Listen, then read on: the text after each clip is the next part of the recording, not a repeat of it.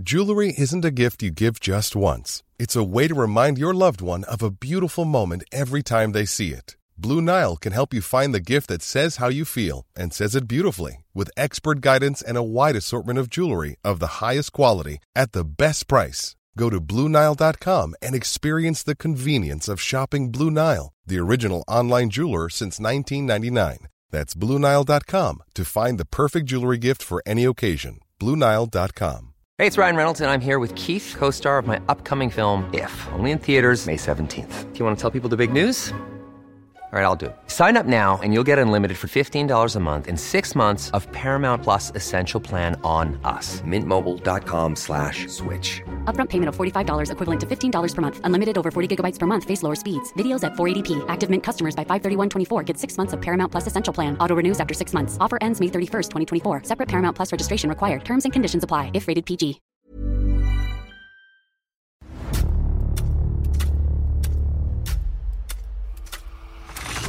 La nota roja en la prensa.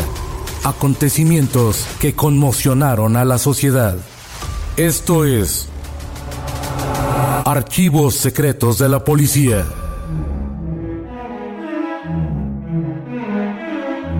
En los 90 no había cárcel que pudiera contenerlo. Maestro del secuestro que hizo escuela del crimen y escapó tres veces del encierro. Esta es la historia de Andrés Caletri.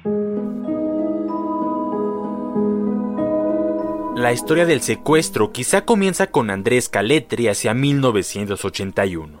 Aunque todavía no había refinado el arte de delinquir, por decirlo de algún modo, Caletri apenas empezaba a asaltar establecimientos como tiendas de joyas y algunas fábricas y hoteles. No fue sino hasta que conoció a Alfredo Ríos Galeana, un año después, que Caletri aprendió la técnica del maestro. Caletri y Ríos Galeana platicaron por unos minutos y ambos concordaron en su modo de pensar, que era delinquir. La historia nos cuenta que al día siguiente asaltaron en cuestión de minutos un banco en Ixtapaluca. A partir de entonces, Caletri aprendió para luego, poco a poco, independizarse del enemigo público número uno.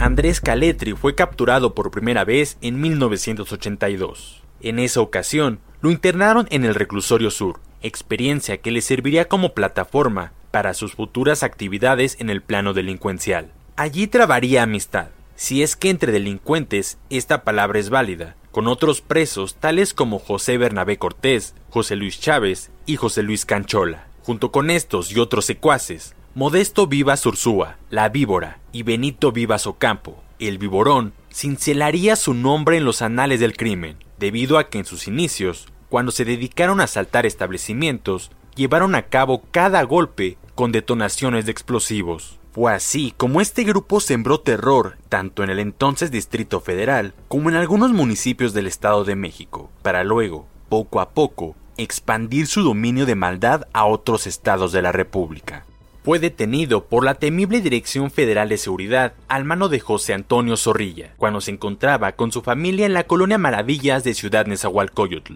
En la cárcel meditó sobre su futuro, el cual ya no estaría vinculado al de su maestro Ríos Galeana. En el reclusorio sur del Distrito Federal purgó algunos años, pero logró evadir la justicia en 1986. De esta fuga no se tienen muchos registros, quizá porque todavía el nombre de Caletri no tenía el peso que ganaría en pocos años. De acuerdo con algunos expedientes, el 26 de junio de 1986 contaba con el antecedente de evasión de preso y daños en propiedad ajena cometidos por pandilla. Se sabe que en el año de 1987 fue ingresado en el penal de Santa Marta Catitla, donde estuvo hasta 1992, y no porque haya sido liberado como consecuencia de su buena conducta. Para ese momento de la historia, Caletri era un hombre temible, a quien respetaban tanto otros delincuentes como las propias autoridades. Se dice que dentro de la penitenciaría de Santa Marta contaba con cafetería, restaurante, y por si fuera poco, se volvió usurero, oficio que lo llevó a ahorrar dinero y conocer gente. Hacia la nueva década, la de los 90, surgió otro escabroso personaje, Daniel Arismendi, el Mocha Orejas, quien junto con Caletri, hijos de la peor generación del delito, en 1992 convirtieron el secuestro en un negocio millonario que podían explotar como una mina de oro. El 16 de enero de 1992, por la mañana, detonaron tres luces de bengala, las cuales dieron la señal para que el plan de escape iniciara. Los encargados de llevar a cabo el primer movimiento fueron José Bernabé Cortés, el marino, y Eduardo Carranco, compadre de Caletri. Al interior, los reos contaban con armas, así como con el factor sorpresa, pues nadie esperaba un movimiento de tales magnitudes. Cuando el sonido de la última detonación se dispersó y cuando adentro los custodios se miraban unos a otros perplejos, en el penal se desató una lluvia de plomo. Uno de los encargados de la vigilancia, que justamente estaba situado en el garitón número 5, vio como varios convictos corrían rumbo a la caseta de vigilancia del dormitorio. Luego escuchó vidrios rotos sobre sus pies. Y al instante supo que algo había atravesado por la ventana y lo había herido pues la sangre comenzó a escurrirle por la cabeza. Con esta nublándole la vista, el custodio se escondió ante la balacera, con la incertidumbre de saber si lograría sobrevivir. Podía escuchar su corazón, cómo la sangre le escurría, y comenzó a rezar sin saber por qué. Sintió como si temblara y percibió el movimiento de las escaleras metálicas de su torre. Ya no supo en qué momento los criminales se habían llegado hasta donde se encontraba, pero supo que era el fin enfocó la vista hacia una presencia y con los ojos entornados percibió la figura de un arma apuntándole. Después, hubo un poco de calma. Para los reos, el final del plan estaba cerca. Para el custodio, su final se pintaba oscuro. Entonces, de lejos, como si viniera más allá del penal, más allá de las calles, sonó la alarma.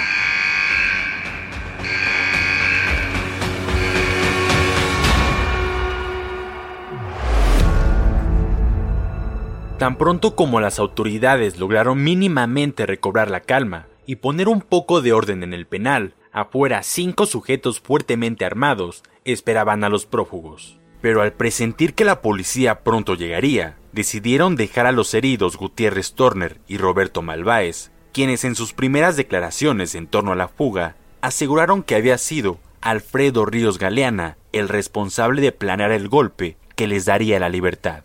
Los reos que escaparon se escondieron durante 20 días, hasta que las aguas se calmaran un poco. Mientras tanto, fueron los hombres del marino los que se encargaban de llevarles comida y ropa. En total, fueron 10 sujetos los que participaron de forma activa para escapar del penal de Santa Marta Catitla, casi todos criminales de la escuela de Ríos Galeana, y por lo tanto, altamente peligrosos. Uno de ellos, a quien llamaban el Dubi, perteneció a la banda de los narcosatánicos, otro, Adrián Gutiérrez Turner, era conocido por el robo del siglo. La lista de los otros prófugos la encabezaba Andrés Caletri, además de Leonardo Montiel Ruiz, Héctor Cruz Nieto, Jorge Rodrigo Sáenz, Roberto Nieves Juárez, Ricardo Arredondo Argüello, Álvaro Darío de León y Bernardo Guerra Villalobos. Luego de varios meses tras los pasos de Andrés Caletri y de sus secuaces, con quienes reincidió en los crímenes, las autoridades policíacas se acercaban a él para lograr su captura. En ese momento de la historia mexicana, el que sería llamado Hermano Coraje era considerado el segundo secuestrador más peligroso de la zona centro del país. Durante los meses posteriores a la fuga del penal en Iztapalapa, 12 de sus colaboradores habían sido capturados o perdieron la vida a manos de la policía. En mayo de 1992, cerca de Félix Cuevas, en la colonia del Valle, Héctor Cruz Nieto fue sorprendido por unos agentes quienes realizaban una inspección a un auto Ford Fairmont azul, el cual resultó ser chocolate, pues además descubrieron que transportaba armas de fuego y pastillas psicotrópicas. Al enterarse de la situación, Caletri y secuaces se dirigieron a Matamoros, donde el Dube tenía su gente, aunque luego de una semana de vagar prefirieron regresar, y de camino asaltaron dos bancos en Matehuala. Para agosto, el grupo antisecuestros de la Policía Judicial Capitalina logró la detención de Víctor Anduagua Campos, el Jarocho, señalado como el principal lugarteniente de Andrés Caletri.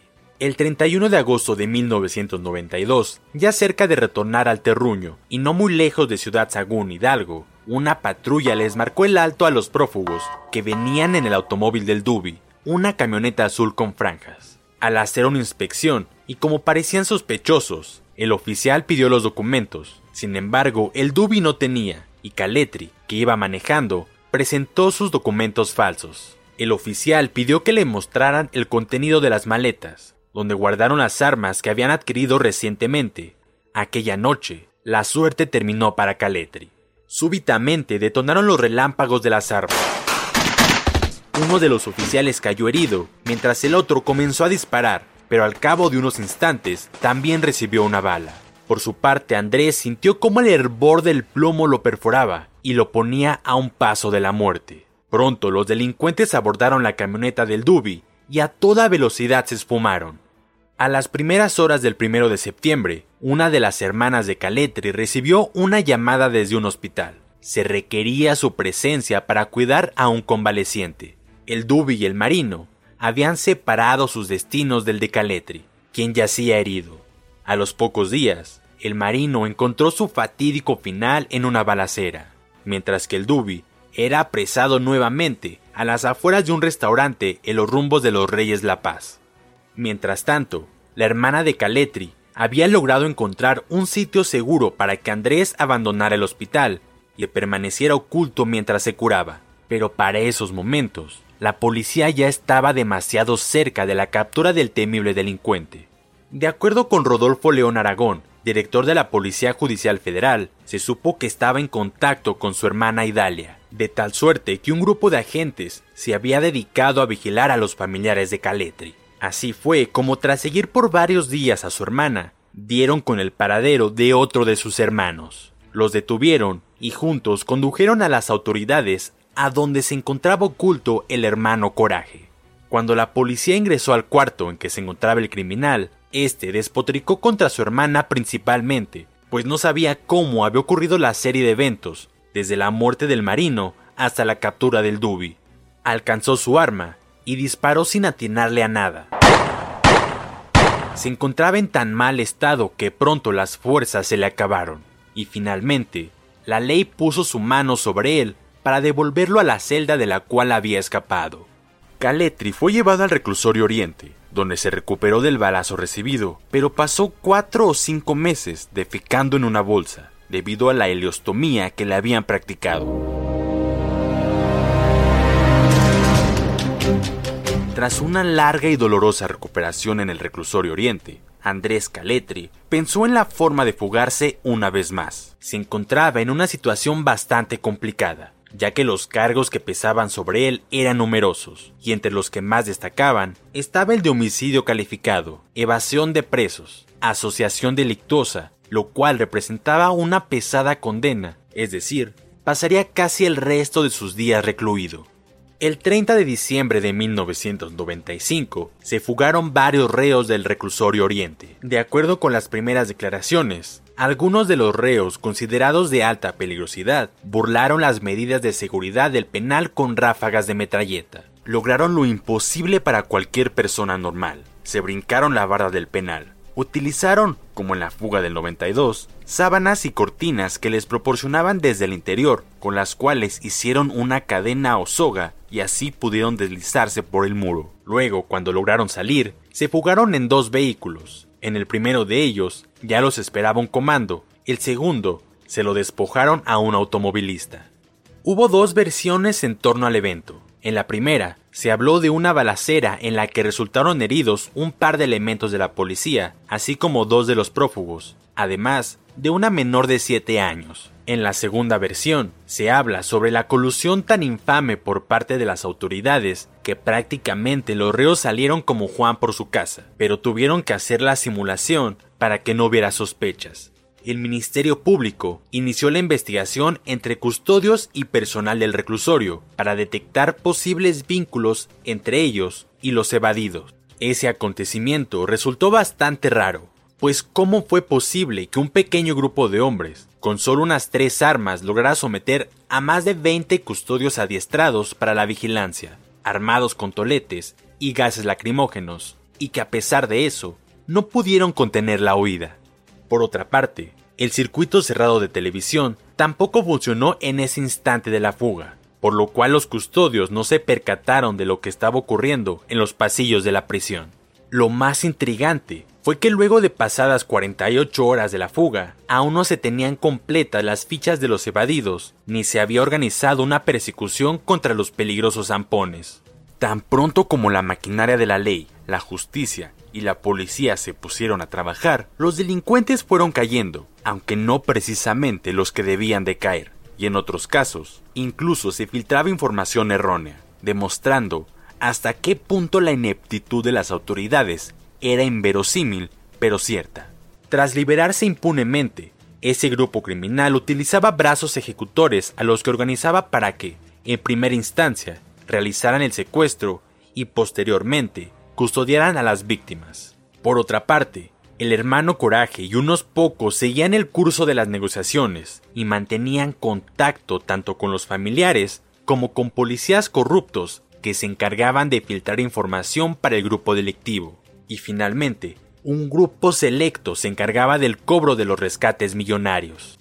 Durante casi cinco años, Caletri participó en cuantiosos secuestros, pero luego de tanto huir y evadir la justicia, de tener que mirar a todos lados, de no poder fiarse de nadie y no poder dormir sin sus pistolas como almohada, pensó en acabar con su vida criminal. Decidió encaminarse rumbo a Puebla, pues presentía los pasos de la policía cerca de él. Nunca permaneció en una sola residencia, pues cambiaba de domicilio constantemente, ya que era la mejor manera de permanecer lejos del alcance de sus perseguidores. Finalmente se estableció al cabo de poco tiempo en Pinotepa Nacional. El dinero se le había acabado y también la suerte. Era cuestión de poco para que el convicto cayera en las manos de la policía y regresara al lugar al que pertenecía. Aquel 21 de febrero del año 2000 fue el último día soleado que Caletri contempló en libertad. Era mediodía cuando abordó un viejo Renault negro, salió de su casa y condujo hasta la caseta donde llamaría a su esposa en Chalco, como quería hablar con su hijo, pero este no se encontraba en ese momento. Su mamá tuvo que salir por él, y el buen padre tuvo que esperar. Cuando lograron entablar el diálogo, un grupo de agentes apareció de la nada, como si estuvieran formados detrás de él. Eran las 14.50 horas cuando lo sometieron. De inmediato fue trasladado bajo un fuerte dispositivo de seguridad que incluía seis vehículos y camionetas repletas de agentes federales hacia el reclusor oriente para posteriormente fijar su residencia en lo que era el penal de alta seguridad Almoloya de Juárez. Frente a las miradas de las autoridades, de los reporteros, de los lentes que fijarían para siempre el gesto de uno de los peores delincuentes que ha conocido la Enciclopedia Criminal de México, Caletri, habló fuerte y claro. Vayan a tomarle fotos a su pinche madre, cabrones. Órale. Ráyense ahorita que pueden, pinches periodistas. Y como algunas cosas nunca cambian, a pesar de que quiso ser un simple pescador cuando se fue a Pinotepa Nacional, finalmente se despidió con lo que podría ser su epitafio como criminal. Nos vemos en el infierno, culeros.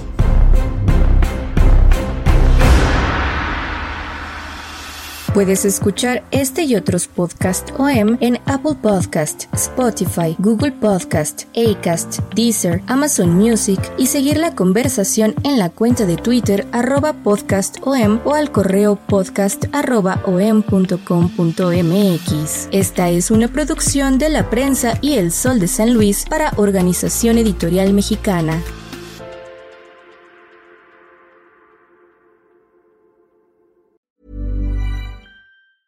Even when we're on a budget, we still deserve nice things. Quince is a place to scoop up stunning high-end goods for 50 to 80% less than similar brands. They have buttery soft cashmere sweaters starting at $50, luxurious Italian leather bags, and so much more. Plus, Quince only works with factories that use safe, ethical, and responsible manufacturing. Get the high-end goods you'll love without the high price tag with Quince. Go to quince.com/style for free shipping and 365-day returns. Hey, it's Paige DeSorbo from Giggly Squad. High quality fashion without the price tag. Say hello to Quince. I'm snagging high-end essentials like cozy cashmere sweaters, sleek leather jackets, fine jewelry, and so much more. With Quince being 50 to 80% less than similar brands. And they partner with factories that prioritize safe, ethical, and responsible manufacturing. I love that. Luxury quality within reach. Go to quince.com slash style to get free shipping and 365 day returns on your next order. Quince.com slash style.